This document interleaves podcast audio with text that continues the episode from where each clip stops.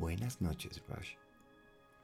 Hoy, para soñar antes de soñar, vamos a volver a ilusionarnos de ese futuro.